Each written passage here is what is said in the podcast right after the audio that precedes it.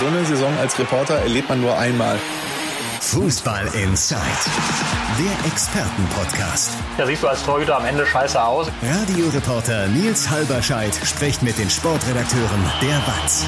Mahlzeit zusammen zur heutigen Folge. Im Moment ist es ja für die Podclubs so, die Lage in den verschiedenen Ligen, die könnte gerade nicht unterschiedlicher sein. In der ersten Liga kann sich Bochum entspannen, Party machen und sich in aller Ruhe an die Planung für die kommende Spielzeit setzen. Da reden wir heute mit Christian Wob drüber. Hi Christian. Hi zusammen. Und in der zweiten Liga, ich sag's mal so, Spannung to the max. Schalke ist Tabellenführer, klar. Trotzdem kann da am anstehenden 33. Spieltag im Prinzip noch viel passieren. Klar, Schalke steht jetzt da zwei Spiele vor Ende mit 59 Punkten gut da, aber ne, verlier gegen Pauli, lass den HSV gegen Hannover 96 gewinnen und die Welt könnte schon wieder ein bisschen was anders aussehen. Andi Ernst schaut auch in dieser Woche wieder mit uns auf den Schlussspurt der Knappen in dieser Saison. Einen wunderschönen Andi. Glück auf.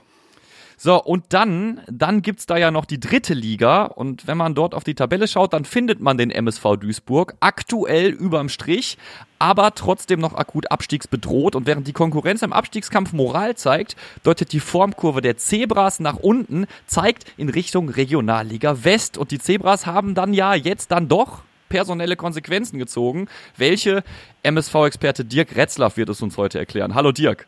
Ja, moin in die Runde. Hi. Und jetzt haben wir hier Breaking News auf dem Teller liegen und deshalb machen wir noch einen Exkurs mit Martin Herms zusammen. Hallo Martin, denn auch bei Rot-Weiß Essen hat's personelle Veränderungen gegeben. Martin, was ist passiert? Hallo in die Runde. Ja, äh, sagen wir mal jetzt Stand 12.06 Uhr. Kann natürlich sein, wenn unsere Hörer den Podcast heute abhören, dass sich da schon was anderes ergeben hat. Ähm, aber ja, die eigentliche News, die wird bestehen bleiben. Trainer Christian Neithardt muss gehen, äh, ist äh, mit sofortiger Wirkung von seinen Aufgaben entbunden worden und wird in den letzten beiden Spielen nicht mehr ähm, Trainer sein bei RWE. Ähm, ja, das ist bisher der Stand. Natürlich, wie so häufig in solchen Fällen, äh, halten sich die Verantwortlichen noch etwas bedeckt. Ne? Es war jetzt heute für uns keiner zu erreichen. Ähm, es hat schon für eine Bestätigung gereicht, also das schon, das äh, haben wir verifizieren lassen, äh, dass Neidhardt entlassen wurde. Aber zu den genauen Gründen hat sich jetzt noch keiner geäußert. Es wird so am äh, Mittag erwartet, ähm, dass RWE offiziell Stellung bezieht und dann auch über die Nachfolge sprechen wird. Also Stand jetzt, ich wiederhole nochmal, 12.07 Uhr inzwischen, ähm, ist unser Stand, dass U19-Trainer Vincent Wagner äh, eingebunden wird in die Arbeit und das möglicherweise zusammen mit dem Sportdirektor, mit Jörn Nowak, schmeißen wird in den letzten beiden Spielen. Ist eine interne Lösung. Ähm, ich glaube, ja, so ein Experiment wie in Duisburg wäre jetzt auch ein bisschen schwierig geworden. Ähm, man hat jetzt dann zwei Leute, die das äh, Geschehen regelmäßig verfolgen. Äh, da muss man nicht viel einstudieren, man kennt die Mannschaft und da ging es auch wirklich, glaube ich, nur darum, ja, erstmal ein Zeichen zu setzen. Also für mich schon, ähm, es war ein bisschen überraschend, muss ich ehrlich sagen. Äh, zwei Spieltage vor Schluss, der Zeitpunkt überrascht. Man hätte es vielleicht schon ein bisschen eher machen können. Aber es war auch so ein bisschen so eine Reaktion auf diesen total blutleeren Auftritt am Dienstagabend im Niederrhein-Pokal. Da hat man in Wuppertal wirklich sehr, sehr schwach gespielt, ähm, hat leichtfertig eine große Chance vergeben. Der MSV Duisburg ist ausgeschieden. Man hätte jetzt ein Finale gegen Strahlen absolviert und ja, eine mehr als realistische Chance gehabt, in den DP-Pokal einzuziehen. Das wäre zumindest mal, äh, sage ich mal, ein Trostpflaster gewesen, falls es mit dem Aufstieg nicht geklappt hätte. Da ging es ja auch um viel Geld. Und ja, dieser Auftritt hat extrem, extrem viele Fragen hinterlassen, auf die Neidhardt auch keine Antworten mehr hatte. Er hat selber gesagt, dass er das nicht nachvollziehen konnte, warum seine Mannschaft sich den Schneid hat abkaufen lassen von den Wuppertalern. Das war auch immerhin ein Derby vor über 10.000 Zuschauern. Und ähm, ja, ich glaube, äh, so das Wichtigste daran oder das, der Hauptgedanke der Essener war es, ähm, man hofft natürlich noch, also um die Konstellation nochmal kurz zu erklären, man ist angewiesen auf einen Patzer von Preußen Münster in den letzten beiden Spielen. Ähm, man, Münster spielt in Wiedenbrück, durchaus ein schwieriges Spiel, hat dann Köln 2 am letzten Spieltag. Und äh, ich glaube, wenn Münster patzen sollte, dann möchte man den Super-GAU vermeiden, nämlich dass Rot-Weiß das dann nicht nutzt. Und ähm, man hat ein schweres Spiel jetzt in Rödinghausen, in Lotte. Und das ist so ein bisschen so letzte Strohhalm, den man dann äh, zieht. Ne? Ähm, man möchte nochmal irgendwie einen letzten Impuls setzen und äh, hoffen, dass man zumindest die eigenen Hausaufgaben macht und sich das dann nicht irgendwie äh, selbst zuschreiben muss. Martin, ich weiß, du kannst nur kurz, du bist auch gleich wieder raus aus der Runde, aber vielleicht für die Leute, die nicht so viel Regionalliga West äh, verfolgt haben in den letzten Wochen, ähm, erklär mal, wie sich RWE in der Liga so präsentiert hat und warum sich diese Trainerentlassung dann vielleicht ja doch angekündigt hat. Du hast gerade schon die Niederrhein-Pokalklatsche äh, angesprochen, ja. aber nimm uns doch noch mal kurz mit in die letzten Spieltage von Essen. Ja, da muss man so ein paar Wochen, Monate auch schon zurückgehen. Ne? Also man war wirklich auf einem sehr, sehr guten Weg. Es war so ein bisschen, ja, so vielleicht eine Kopie der, der letzten Saison. Auch da war man sehr, sehr souverän ähm, in der Hinrunde und hat dann eben ja eine noch kleinere Schwächephase gehabt im letzten Jahr. Da hat man einen Gegner gehabt mit der U23 von Borussia Dortmund, die noch deutlich stärker und konstanter war als jetzt zum Beispiel Preußen Münster. Aber ähm, gewisse Parallelen sind schon erkennbar. Und äh, Rot-Weiß hat unheimlich viele Punkte abgegeben. Es kam natürlich viele Faktoren zusammen. Da hat man einmal diesen Aufreger um den Spielabbruch gegen Preußen Münster gehabt. Das Spiel, das dann für Preußen Münster gewertet wurde, stand zum Zeitpunkt des Abbruchs 1-1. Da weiß man natürlich nicht, wie es gelaufen wäre, aber das hat schon irgendwie auch eine Rolle gespielt, keine Frage. In der Endabrechnung wäre man ja sogar noch einen Punkt vor. Aber man hat es auch so irgendwie aus der Hand gegeben. Es gab zu viele Spiele gegen Fortuna Köln, in Oberhausen, in Aachen, gegen Gladbach 2, in Rot-Weiß-Aalen, wo man 2-0 verloren hat. Ähm, man hat wirklich extrem leichtfertig Punkte abgegeben und man hatte immer irgendwie das Gefühl, dass diese Mannschaft äh, ihre PS einfach nicht auf die Straße bringt. Also Rot-Weiß hatte immer wieder in diesen Spielen Phasen, wo man extrem dominant aufgetreten ist und dann völlig ohne Erklärung den Faden verloren hat. Und man merkte irgendwie, dass es innerhalb der Mannschaft nicht stimmt. Es gab ja auch viel Theater. Man hat zwei Kapitäne in einer Saison abgesägt. Das gibt's auch nicht so häufig. Ne? Dennis Grote, der im Winter äh, aufgrund seines Wechselwunsches zu Preußen Münster dann gegangen ist und suspendiert wurde. Ähm, da hatte man ja hinterher gehört, da gab es ein Interview mit Daniel Davari, der unserer Redaktion gesagt hatte, dass das einige Spieler schon anders gesehen haben. Und ähm, dann kam noch hinzu, dass der besagte Davari auch noch äh, vor die Tür gesetzt wurde. Also da war schon sehr viel Unruhe im Spiel und man hatte das Gefühl, Neidhardt konnte das irgendwie nicht mehr moderieren, diese ganze Geschichte. Und ähm, es ist auch schon klar sichtbar gewesen, dass es auch ein paar Spannungen gab zwischen Neidhardt und der sportlichen Leitung. Also ich glaube auch, dass Neidhardt nicht mal äh, Trainer geblieben wäre, äh, wenn das jetzt nicht passiert wäre. Also selbst wenn sie aufgestiegen wären, hätten sich die Wege möglicherweise getrennt. Ähm, das war schon irgendwie ein angespanntes Verhältnis und das hat man dann auch auf dem Rasen einfach gemerkt. Also Rot-Weiß Essen in den letzten beiden Spielen mit einer internen, wahrscheinlich Interimslösung. Wir werden sehen, wie sich, äh, wie sich die Essener schlagen. Wir werden natürlich ein Auge oder zwei oder drei drauf haben an den letzten Spieltagen. Martin, danke, dass du das kurz für uns eingeordnet hast. Ähm, du, ja, sehr gerne. Du musst jetzt weiter. Und ähm, bevor wir, wir setzen heute so ein bisschen eine Klammer bei Fußball in Zeit. Wir haben äh, äh, jetzt auf eine Krise geschaut. Jetzt reden wir über das Schöne im Ruhrpott, was fußballerisch gerade so abgeht. Und gleich kommt's, da kommen wir dann am Ende der Folge zum MSV Duisburg. Martin, hau rein, wir sehen uns die Tage. Ich sag schon mal Tschüss und ich höre mich mal an der Hafenstraße um, was es gibt. Bis dann, Martin. Ciao. So, von der Hafenstraße zur Kastropper würde ich sagen. Wir schauen auf die schönen Dinge im Ruhrpott-Fußball. Christian, äh, wie ist das in Bochum gerade? Wird da noch gefeiert oder müssen die Jungs tatsächlich auch noch zum Training erscheinen? Sag mal. Äh, ja, also die, ich glaube, die zwei Tage Pause nach dem äh, Derby in Dortmund haben da allen Beteiligten ganz gut getan. Also wenn man sich die Bilder anguckt, wie da das Bermuda Dreieck abgerissen worden ist an dem Samstagabend, also es war schon Wahnsinn. Und ich habe so ein bisschen das Gefühl, dass, ähm, dass das eine Party ist, die auch den, die erstmal aufgrund der allgemeinen Lage, dass wieder nach Corona jetzt auch mehr möglich ist, sehr ausgelassen war und aber auch dass es so eine nachgeholte Aufstiegsfeier war, wo man sich ja doch sehr einschränken musste noch in der Zeit und ähm, das, da ist so viel abgefallen von allen, von den Spielern, von den Fans, vom, ähm, vom Trainerteam. Also es war schon eine, ja, eine riesen, riesen Nummer da am Wochenende.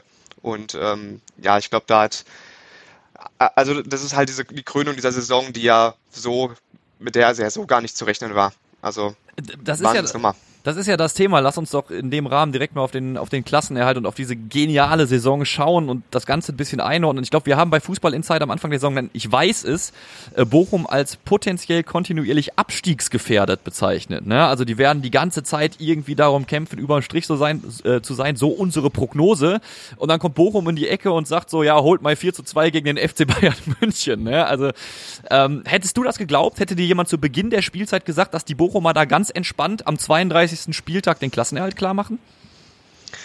Ja, also die Prognose, dass es bis zum Ende spannend oder eng bleiben würde, ist, glaube ich, jetzt nicht so aus der Luft gegriffen gewesen. Also allein schon, wenn man sich ja die Etats anguckt und dann ist es am Ende, Endeffekt so, dass es doch äh, ja gerade in dem Bereich doch irgendwie so eigentlich auch ums Geld geht, wie du dann Kader zusammenstellen kannst.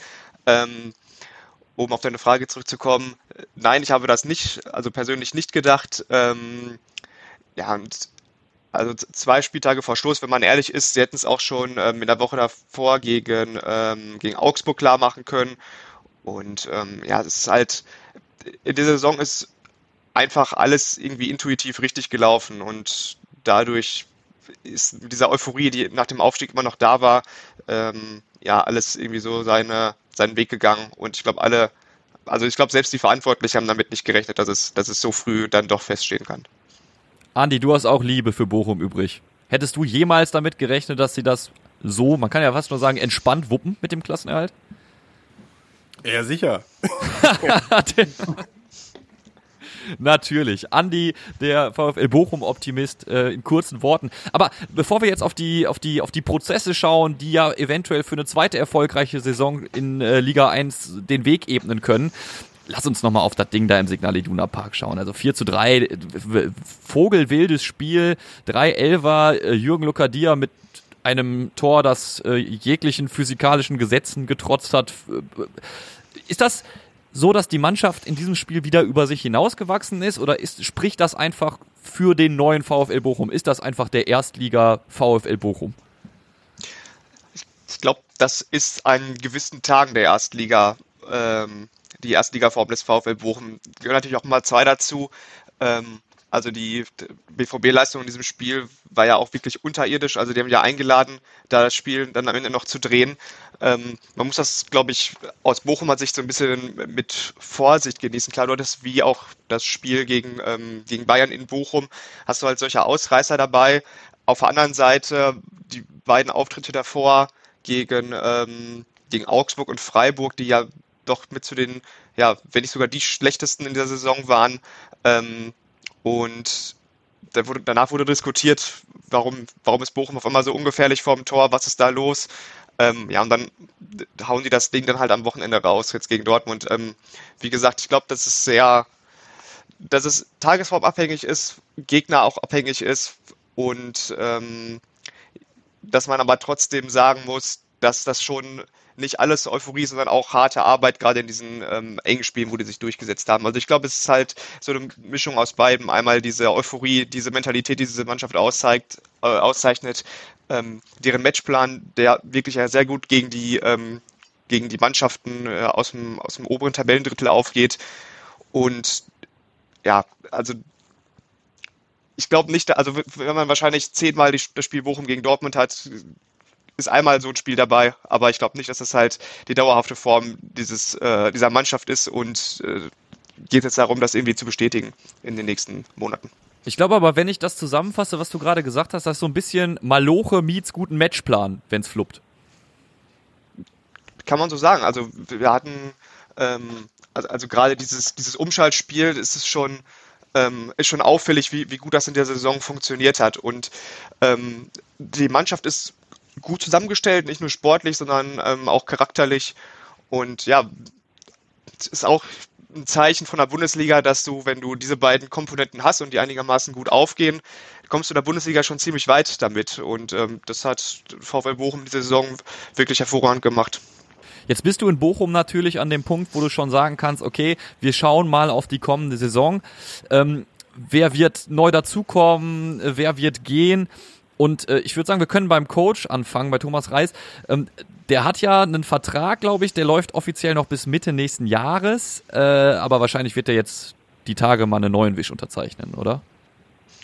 Ich glaube nicht, dass das jetzt die, die Tage schon passiert. Allerdings sehe ich grundsätzlich ja jetzt erstmal von beiden Seiten eigentlich kein, also kein Argument, was dagegen sprechen dürfte. Ähm, es gibt natürlich noch auf der Vorstandsebene ähm, mit äh, Sebastian Schinzilotz und Ilya Kenzig auch zwei Verträge, die jetzt demnächst verlängert werden dürften. Da sind die Gespräche auch äh, schon sehr weit fortgeschritten.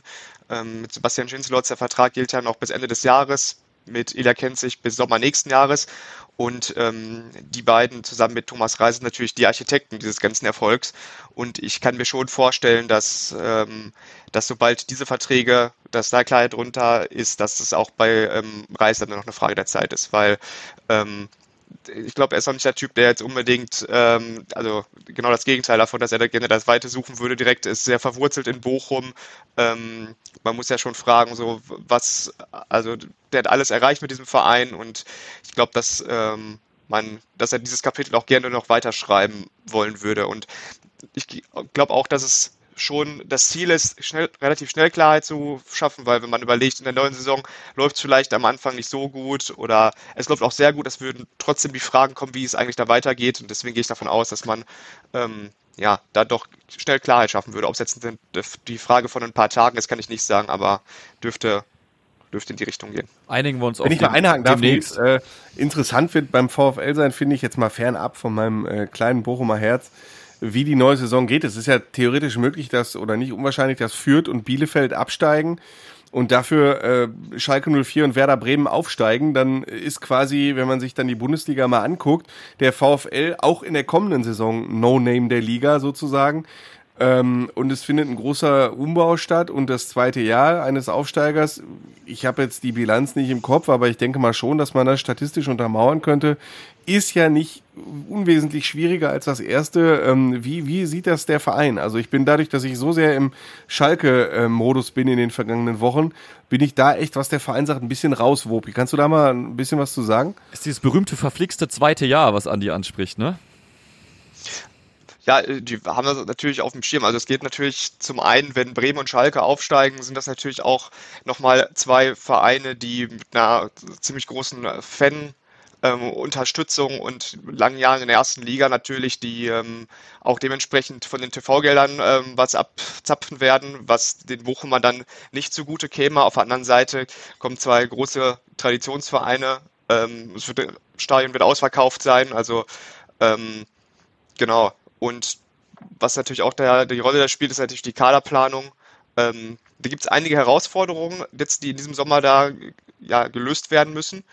Und es war sehr diskret, wie es im Verein ablief, weil man natürlich dieses Ziel Klassenhalt irgendwie klar machen wollte, um dann jetzt die ja, die, die, die Planung voranzutreiben, die natürlich schon läuft. Also wenn man dann auf diverse auslaufende Verträge guckt, wenn man auf Leihspieler guckt und oder Spieler, die, mit denen man eine hohe Ablösesumme generieren kann im Sommer. Das sind natürlich die Fragen, die jetzt in den nächsten Wochen geklärt werden müssen und die, glaube ich, sehr spannend werden und auch wegweisend sein werden, wie die zweite Saison in der Bundesliga wird. Äh, wird. Wir sehen es jetzt ähm, als ganz aktuellen Anlass. Jetzt am Freitag spielen sie ja gegen ähm, Arminia Bielefeld und die Fragen haben die sich in Bielefeld natürlich letzten Sommer äh, auch gestellt und äh, konnten es irgendwie nicht so wirklich lösen. Deswegen wird das jetzt die große Frage sein, ähm, wie der VfL damit verfährt.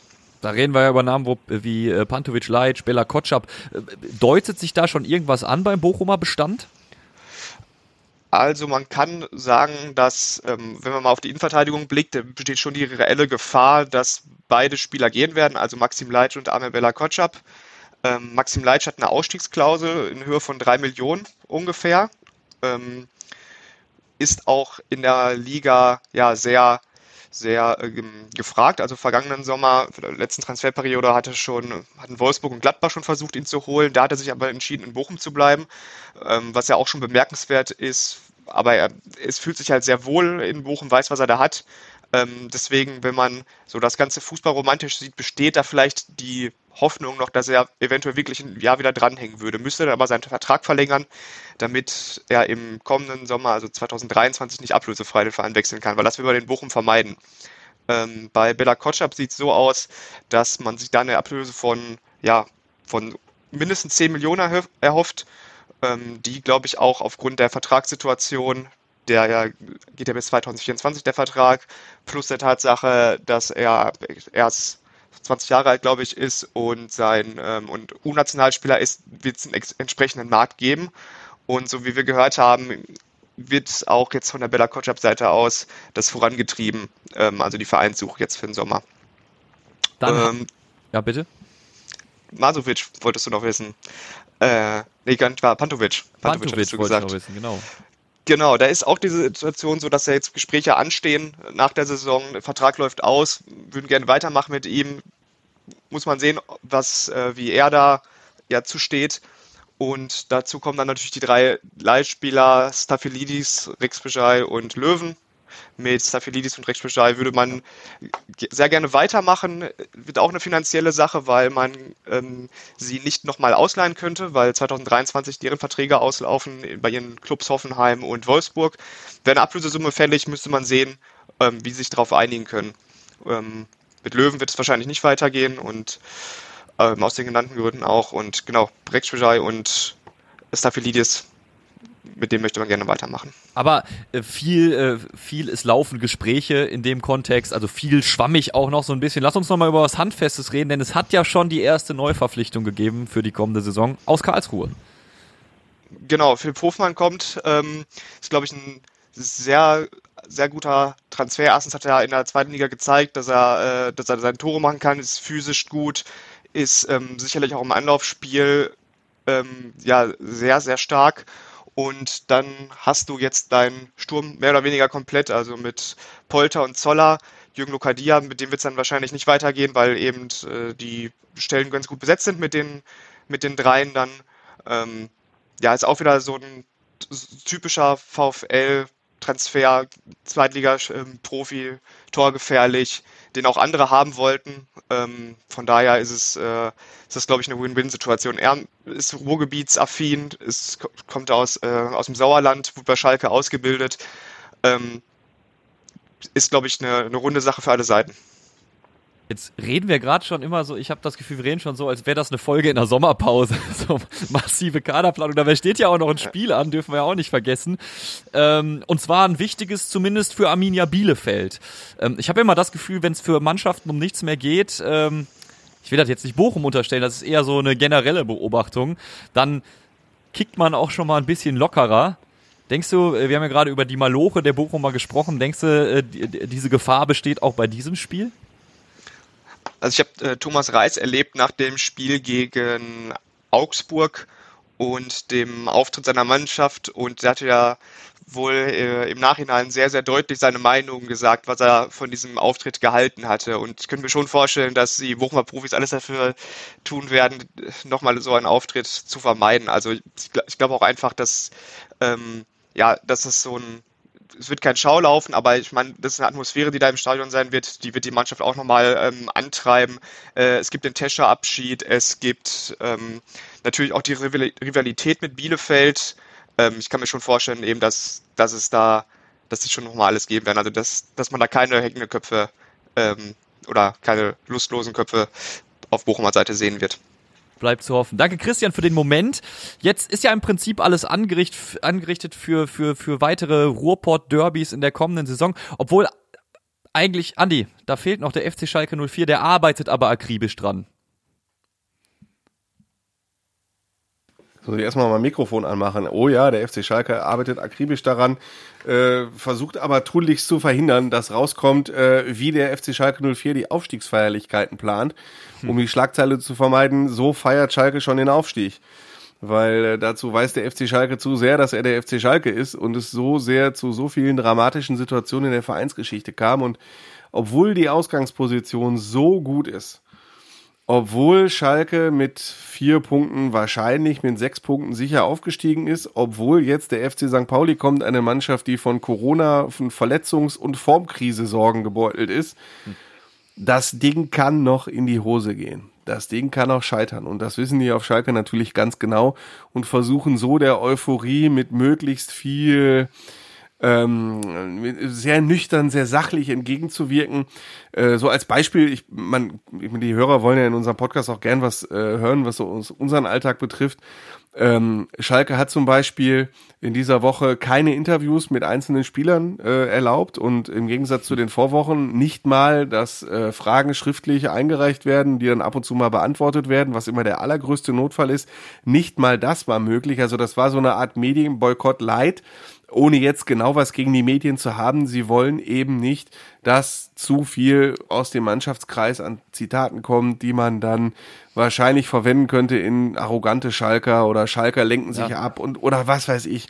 Ne, also es gab am Dienstag eine Mixzone nach einem öffentlichen Training mit äh, Thomas Ojan. Gleich äh, nach dem Podcast breche ich sofort auf, ist Pressekonferenz mit Ruven Schröder und Mike Büskens. Das war's. Also mehr äußert sich Schalke in dieser Woche nicht. Und das zeigt ja auch, inwiefern sie ihre, ihr Credo, das sie ausgegeben haben, das mir schon ein bisschen auf den Sack geht und so dieses ähm, äh, Leute, Fokus wird aufs Tagesgeschäft gerichtet. So, ähm, das ist das Motto und dem äh, daran halten sie sich in der Öffentlichkeit, obwohl wir natürlich genau wissen, dass Ruven Schröder, der Sportdirektor, sich mit dem Tagesgeschäft natürlich nur ähm, rudimentär befasst. Schalke sucht immer noch einen neuen Trainer, der äh, nach Saisonende verkündet werden soll. Schalke sucht immer noch einen neuen Torwart und Schalke muss natürlich auch sechs oder sieben Positionen neu besetzen und das habe ich auch schon vor einer Woche oder vor zwei Wochen gesagt. Schalke muss damit planen, zweigleisig. Wenn sie nicht aufsteigen, dauert die Sommerpause genau eine Woche. Da müssen sie mit dem, da muss der neue Kader am 1. Juni stehen. Und 1. Juni ist von jetzt aus dreieinhalb Wochen. Dementsprechend kann man sich vorstellen, dass Ruven Schröder nach außen vertritt, voller Fokus aufs Tagesgeschäft. Aber intern wird er äh, samstags, wird er donnerstags bei der PK sitzen, samstags auf der Bank sitzen bei den Spielen und ansonsten wird er sich nur, wird er sich gar nicht mit dem Tagesgeschäft beschäftigen. Bevor wir vielleicht gleich nochmal so ein bisschen äh, spekulieren, wer wann der Zeugwart die Aufstiegsshirts schon einpacken könnte, lass uns nochmal, weil du gerade, bevor wir aufgezeichnet haben oder bevor wir auf den Rekordknopf gedrückt haben, noch gesagt hast, ey, diese, dieser Last-Minute-Sieg in Sandhausen, ne, wie da alle in die Kurve gestürmt sind, Simon Terode auf dem Weg zum Interview mal eben die Stimme verloren hat. Ähm, du hast gesagt, da muss man dabei gewesen sein. Ja, das klingt immer so wahnsinnig arrogant, gerade wenn so Schalker einen bei Social anschreiben oder so, wie war's denn? Und dann, ich hab's auch immer gehasst, so früher, wenn ich, als ich äh, noch ganz jung war, mit dem VfL gefahren bin und meine Freunde gesagt haben, ja, nee, sorry, du warst nicht dabei, das kannst du nicht nachvollziehen und so. Aber äh, so ein Ding habe ich echt äh, in meinen, was ich, ich gehe seitdem ich 15 bin, in Profifußballstadien und äh, weiß ich, wie viele Spiele ich gesehen habe, aber das war schon, aha, also das war schon nicht schlecht. Es passte natürlich auch so zu dieser Dramatik der Tabellensituation, zur Dramatik des Spieltages. Es begann, Schalke spielte sehr schlecht. Das Spiel war ja 70 Minuten, Spielnote 6. Also das war ja nichts von, von Sandhausen konnte nicht, äh, Schalke wollte, also nee, Schalke konnte nicht, Sandhausen wollte nicht wirklich. Es sah nach einem ganz klassischen 0 zu 0 Spiel aus und parallel führten sowohl St. Pauli als auch Werder Bremen und Werder Bremen scheinen anscheinend oder scheinbar relativ sicher 2 zu 0 ähm, und dann drehte sich das alles. Also wenn man sich die, die Live-Tabelle der zweiten Liga anguckt, äh, zwischen der 85. und 92. Wahnsinn. Minute Freitagabend, da hat sich auch einfach so viel gedreht. Äh, und es waren in Sandhausen, äh, ich meine, dir kennt dieses Stadion wahrscheinlich auch aus zahlreichen Besuchen mit dem MSV, es waren wirklich zwei Drittel dieses Stadions waren Königsblau. Zwei Drittel. Das war also wirklich wie ein Heimspiel und alle sind halt komplett durchgedreht und äh, in den Fernsehaufnahmen oder in den Aufzeichnungen ist halt nur ein kleiner Teil dieses Stadions zu sehen. Und so wie die Leute durchgedreht sind, ist halt das ganze Stadion durchgedreht.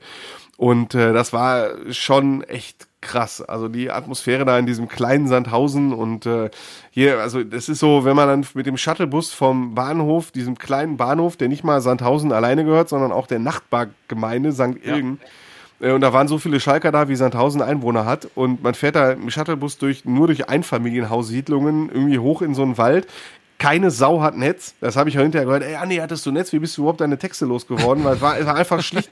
Also, äh, das gehört halt alles zu diesem Erlebnis Sandhausen dazu. Und dann dieses Tor in der 91. Minute. Und es war so ein Simon Terodde-Tor. Äh, ich habe die Statistik ist ja 169 Zweitligatore und 165 Mal davon stand Simon Terodde im Strafraum. Also der schießt einfach keine Traumtore und das sind halt wieder so Dinger, irgendwie geht der Ball dann rein und das war schon äh, ein wirklich wirklich irres Schalker. Selbst für Schalker Verhältnisse war das schon ein irres Erlebnis. Jetzt also gegen Pauli.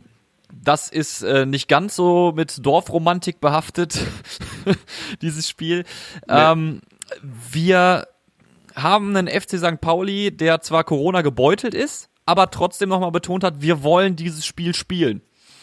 Ist das gefährlich oder ein Vorteil? Hat, seine, noch seine Chancen zu haben. St. Pauli ist ja so, wenn man sich die Aufstiegsaspiranten äh, anguckt, die riesengroße Enttäuschung der Rückrunde.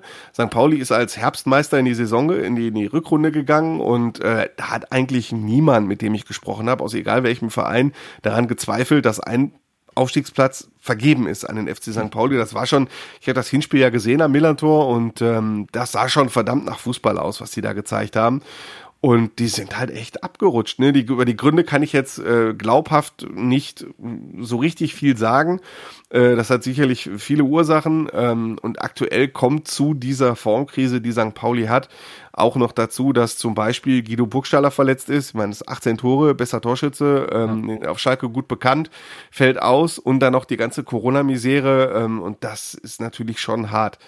Äh, aber ich kann, darf nur dran erinnern, zu Hause gegen die Aufstiegskandidaten, äh, zu Hause gegen den HSV 1 zu 3 Schalke, gegen Darmstadt 2 zu 4 und gegen Werder Bremen 1 zu 4. Sie haben von den Aufstiegskandidaten zu Hause nur Nürnberg geschlagen und Nürnberg ist ja jetzt auch und Nürnberg und Heidenheim und die waren dann doch relativ schnell raus aus dem Aufstiegsrennen. Äh, gegen die drei größten, aktuell noch größten Konkurrenten haben sie satt und satt und verdient verloren. Äh, und das macht das Spiel dann ebenso gefährlich wie die Corona-Misere. Ähm, Schalke hatte schon mal einen Gegner, der gebeutelt war von sehr vielen mhm. Corona-Fällen. Das war Holstein Kiel. Und das Spiel ist wirklich aus Schalker Sicht mit Ach und Krach 1 zu 1 ausgegangen.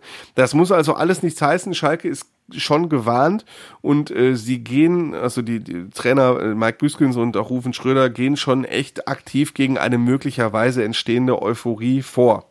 Aber sie wissen natürlich auch genau, egal was sie jetzt rhetorisch sagen, Natürlich gucken morgen am Freitagabend alle das Spiel von Darmstadt 98 gegen bei Fortuna Klar. Düsseldorf. Gewinnt Darmstadt nicht, hat Schalke ein Matchballspiel und kann mit einem Sieg gegen St. Pauli aufsteigen. Und äh, da fiebern dann schon alle darauf hin und äh, mein Gott, das, das, das sollen sie auch. Schalke, ich habe schon auch gesagt, äh, in den zwei Jahren, in den vergangenen zwei Jahren war ich hier derjenige, der immer draufhauen musste im Podcast. Und jetzt bin ich derjenige, der mal loben darf. Ähm, und äh, sollen die Fans doch feiern. Sie wurden zwei Jahre lang ausgelacht und äh, jetzt sind sie Tabellenführer, haben die Chance als Meister aufzusteigen. Und dann sollen sie sich doch freuen. Sie dürfen halt nur nicht zu euphorisch sein, äh, weil das kann noch. St. Pauli hat wirklich eine tolle Mannschaft und äh, hat in Chiré auch wirklich einen der besten, wenn nicht den besten Spielmacher der Liga. Und äh, die haben jederzeit die Chance, da noch hochzugehen. Und ich darf nur daran erinnern, unter Mike Biskins haben sie sechs der sieben Spiele gewonnen.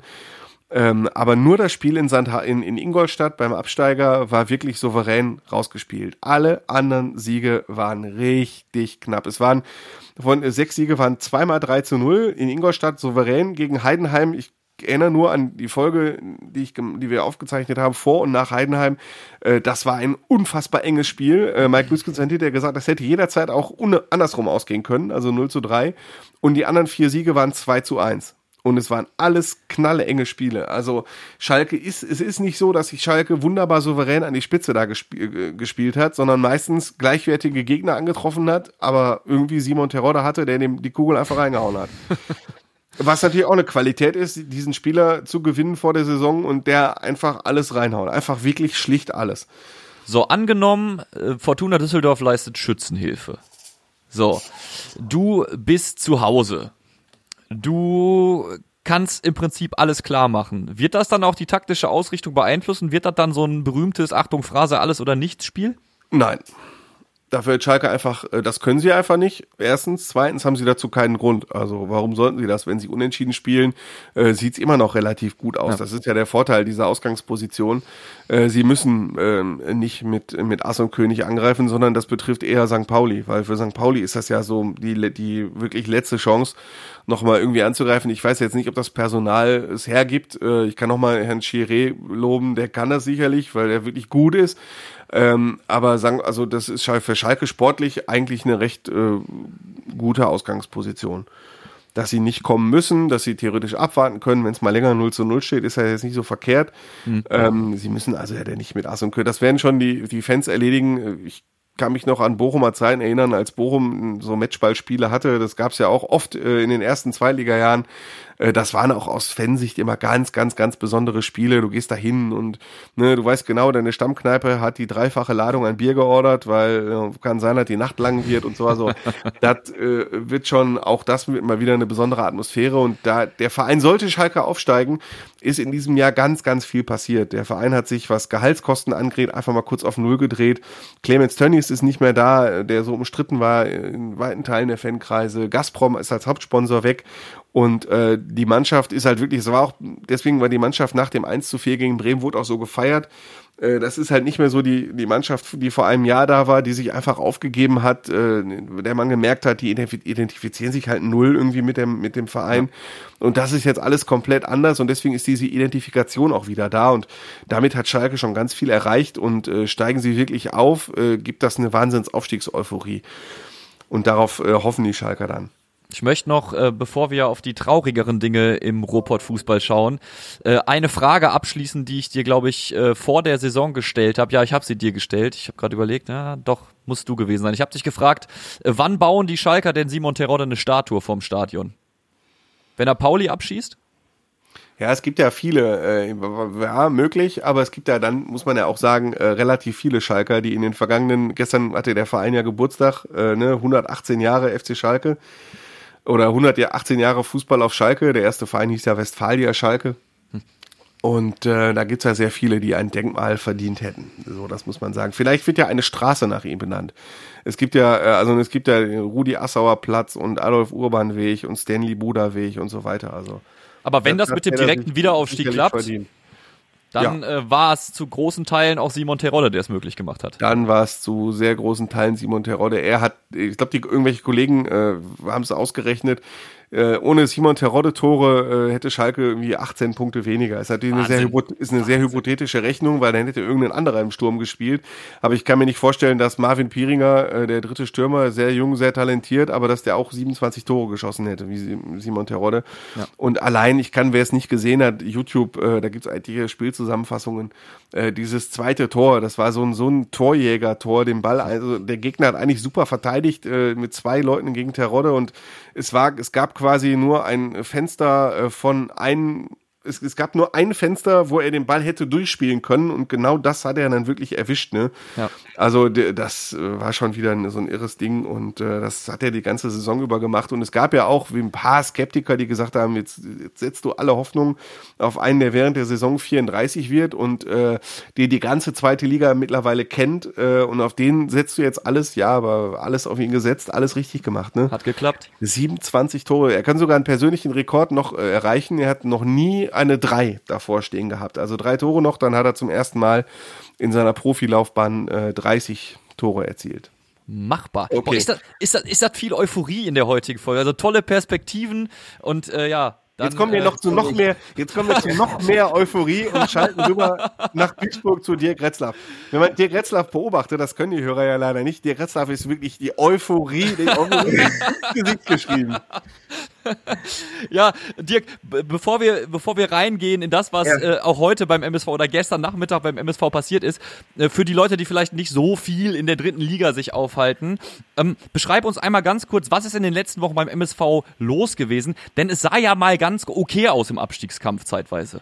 Ja, es war ja Ostern, da hat der MSV bei Victoria Berlin gewonnen und äh, gefühlt dachten ja alle, das war's jetzt, die sind safe. Was äh, äh, ja, danach sah es ja auch aus. Und äh, ja, und dann seit, seit Freitag kam, dann kam ja äh, die Dynamik mit dem 0 zu 6 zu Hause gegen 1860 München. Historische da Pleite.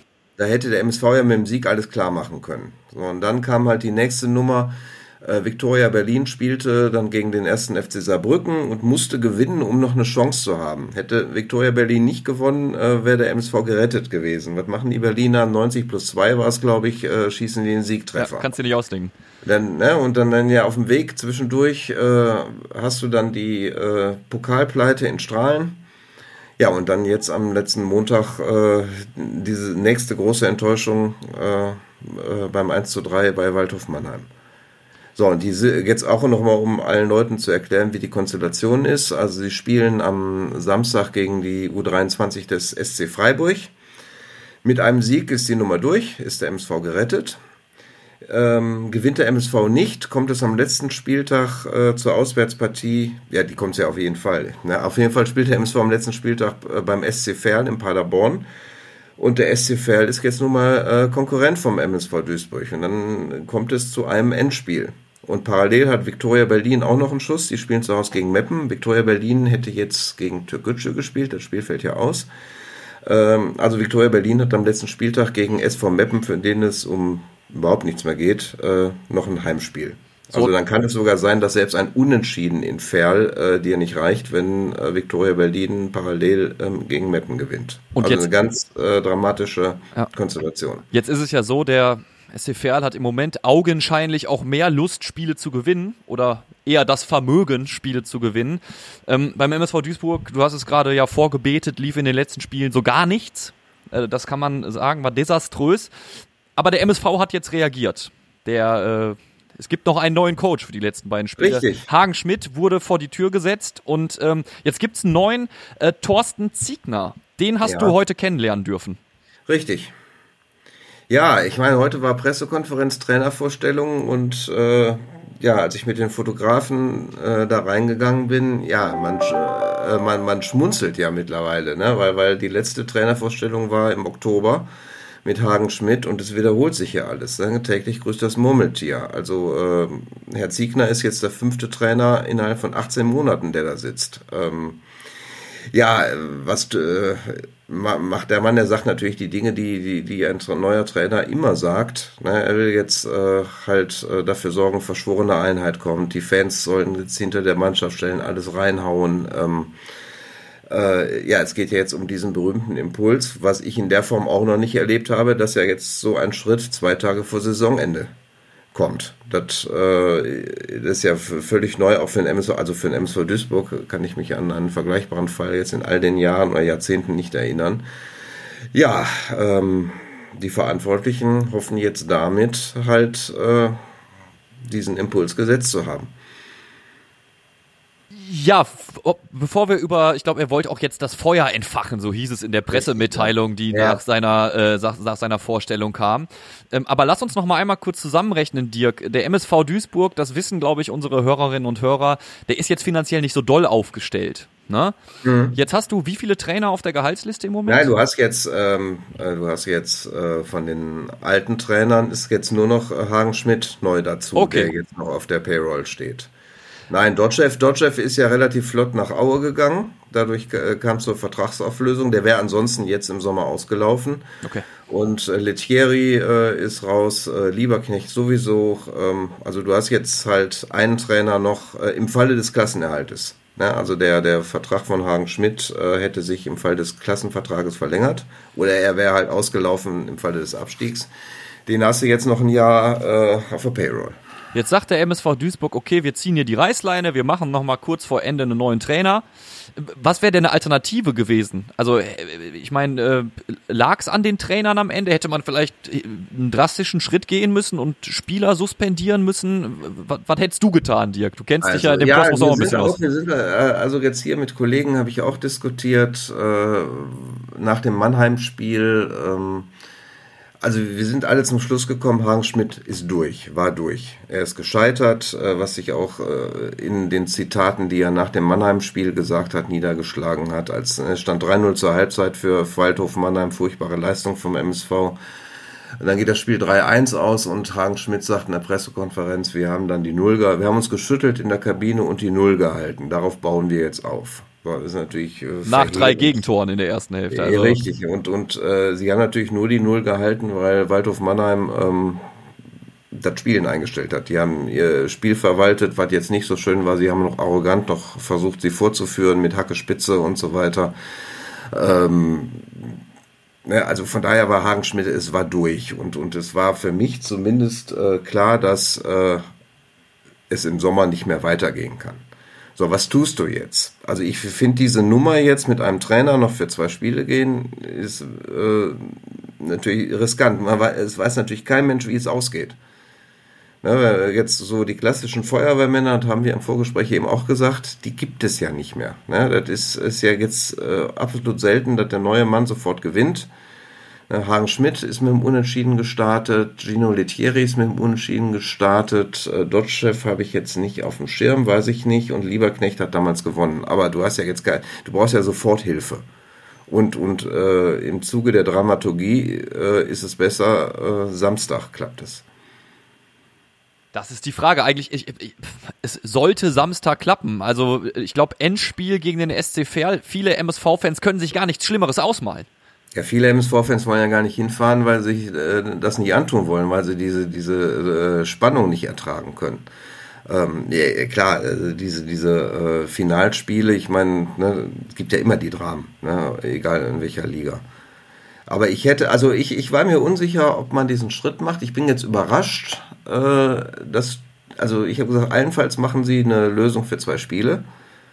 Also äh, die klassische Magath-Geschichte, ne? also, also so ein Effekt. Oder damals Jörg Berger für ein Spiel nochmal nach Bielefeld und, und äh, um dann in Ruhe im Sommer, je nach Ausgang, den neuen Mann zu holen. Dass sie jetzt einen äh, Trainer verpflichtet haben für die zwei Spiele und Vertrag bis 2024, äh, hat mich schon überrascht. Ähm, nicht, Ja. dass wir im Oktober da wieder sitzen und äh, äh, das Murmeltier äh, grüßt. Dirk, ich versuche immer irgendwie mit Optimismus aus den Folgen rauszugehen, so gut wie es denn irgendwie geht. Was spricht denn für den MSV Duisburg jetzt gegen den SC Freiburg 2 im anstehenden Spiel am Samstag? Ja, es hat ja irgendetwas nicht gestimmt. Die Mannschaft, ähm, die Mannschaft äh, ist dem Trainer ja nicht mehr gefolgt. Das hat man in Mannheim gesehen, das äh, hat man in Strahlen gesehen, das hat man gegen äh, 60 München gesehen. Äh, das, was jetzt Hoffnung geben muss, da ist jetzt einfach dieser berühmte Phrasenschwein jetzt äh, Impuls gesetzt worden. Aber, aber ne, jetzt ist der Trainer, der die Mannschaft nicht mehr erreichte, nicht mehr da. Dass Hagen Schmidt jetzt der vierte Trainer ist, innerhalb den Zeitraum, den ich Ihnen gesagt habe, der am Ende von der Mannschaft verlassen wurde. Alle wurden verlassen. Äh, Thorsten Lieberknecht wurde verlassen, Letieri, Pavel Dotschew, auch vor einem Jahr FAN-Pokal in Wuppertal. Das waren so die Punkte, wo, wo die Mannschaft den Trainer im Stich gelassen hat. Das ist bei Hagen Schmidt jetzt auch wieder passiert. Sie sind ihm nicht mehr gefolgt, sodass natürlich auf der Agenda steht, um überhaupt wieder äh, äh, Struktur reinzukriegen, dass die Verantwortlichen endlich mal dahinter kommen, was ist denn da eigentlich los? Warum ist die Mannschaft in dieser Konstellation, ähm, ja, warum verlässt sie die Trainer? Ich weiß nicht, ob ich, ob es mir jetzt besser geht, wenn ich auf Freiburg gucke. Aber gut, Nein, nein, halt, ach, jetzt, alles auf zwei Spiele setzen, das ist natürlich alles Gambling, ne? Also Ja. das äh, ja, weiß es nicht, ne? Was ist, wie, wie ist Freiburg drauf? Freiburg, für die geht es um nichts mehr. Die sind, glaube ich, Zehnter. Ne? Aber das, äh, die, was eben gesagt wurde, befreit aufspielen oder locker aufspielen. Ne? Oft spielen sie ja dann besser sogar, wenn locker ist. Ja. So, dann gibt es zwei, drei Strategen bei Freiburg, die vielleicht noch äh, hoffen, einen Platz im Pokalfinalkader bei den Profis oben zu kriegen. Ne? Also ähm, da wird Freiburg nichts abschenken und äh, ja, äh, erste zehn Minuten vielleicht. Ne? Das sind ja auch so, das Spiel gegen Mannheim. Du denkst, die gehen jetzt raus gegen eine heimschwache Mannschaft, für die es ja auch um fast nichts mehr geht und setzen Akzente. Aber nach acht Minuten geht Mannheim in Führung, weil deine Abwehrspieler zugucken beim Standard und nichts tun. nach deinen Ausführungen bin ich gespannt, wie Andi und Christian dieses Spiel, das am Samstag ansteht, tippen werden. Wir schauen aber erstmal in die Bundesliga tatsächlich und sind damit zurück bei Christian, denn äh, das Spiel Bochum gegen Bielefeld steht an. Christian, mich interessiert, was du tippst. Jetzt möchtest du ein Ergebnis von mir haben. Ja, sehr gerne. Da bin ich natürlich immer sehr schlecht drin. Ähm, ich glaube, dass es ein sehr chancenarmes Spiel wird und tippe auf ein 1 zu 0 für Bochum. Andi, du hast da schon einen Tipp im Kopf, ich sehe das. 4-2, ganz sicher. Ich sag 3-0 für Bochum. Dirk? Ich sa- sag 2-0 für Bochum. Okay. Dann äh, haben wir ein Spiel, äh, weiß nicht, freue ich mich persönlich jetzt nicht so sonderlich doll drauf, äh, führt gegen Dortmund, aber eure Tipps nehme ich trotzdem gerne entgegen. Ich leg mal los, ich glaube, Dortmund gewinnt das äh, 2 zu 0. Ich sag, mach weiter. Dortmund haut ja irgendwie immer, wenn sie verloren haben, noch einen raus. Fallen ja viele Tore. Äh, 5-2 für Borussia Dortmund. Ja, ich sag mal 3-0 für Dortmund. Christian? 4-2 für Dortmund. So, und jetzt wird's wieder richtig spannend in der zweiten Liga. Schalke gegen Pauli. Andi, du darfst natürlich als Experte vorlegen. Ja, Schalke ist ja aktuell die 2 zu 1 Mannschaft und dabei bleibt es 2 zu 1 für Schalke gegen St. Pauli. Okay. Äh, ich gönne den Schalkern, dass das eine Party und eine klare Sache wird. Äh, 3 zu 0. Ja, ich sage, es geht hin und her, aber am Ende 3-2 für Schalke. Christian? 1-1. 1-1, die Spannung bleibt da. Ähm, dritte Liga, äh, da sind wir schon wieder bei dir, Dirk. Ja. Der MSV Duisburg trifft gegen die zweite Mannschaft des äh, SC Freiburg zu Hause. vor den eigenen Ja, Fans. Und Genau, wie sie geht das Ding aus? Die, genau. Also das Spiel ist generell untippbar. Ich sage jetzt einfach 2-0. Ähm, muss ich tippen? Weil ich habe Du Angst. musst, du musst weitermachen. Boah, ähm, also der Realist in mir, ich tippe optimistisch äh, und das ist dann ein 1-0. Ja, ich tippe äh, für meine MSV-Fans in meiner Bekannten, in meinem Bekanntenkreis und gönne ihnen ein äh, 1 zu 0. Ein 1 zu 0 Sieg. Ja.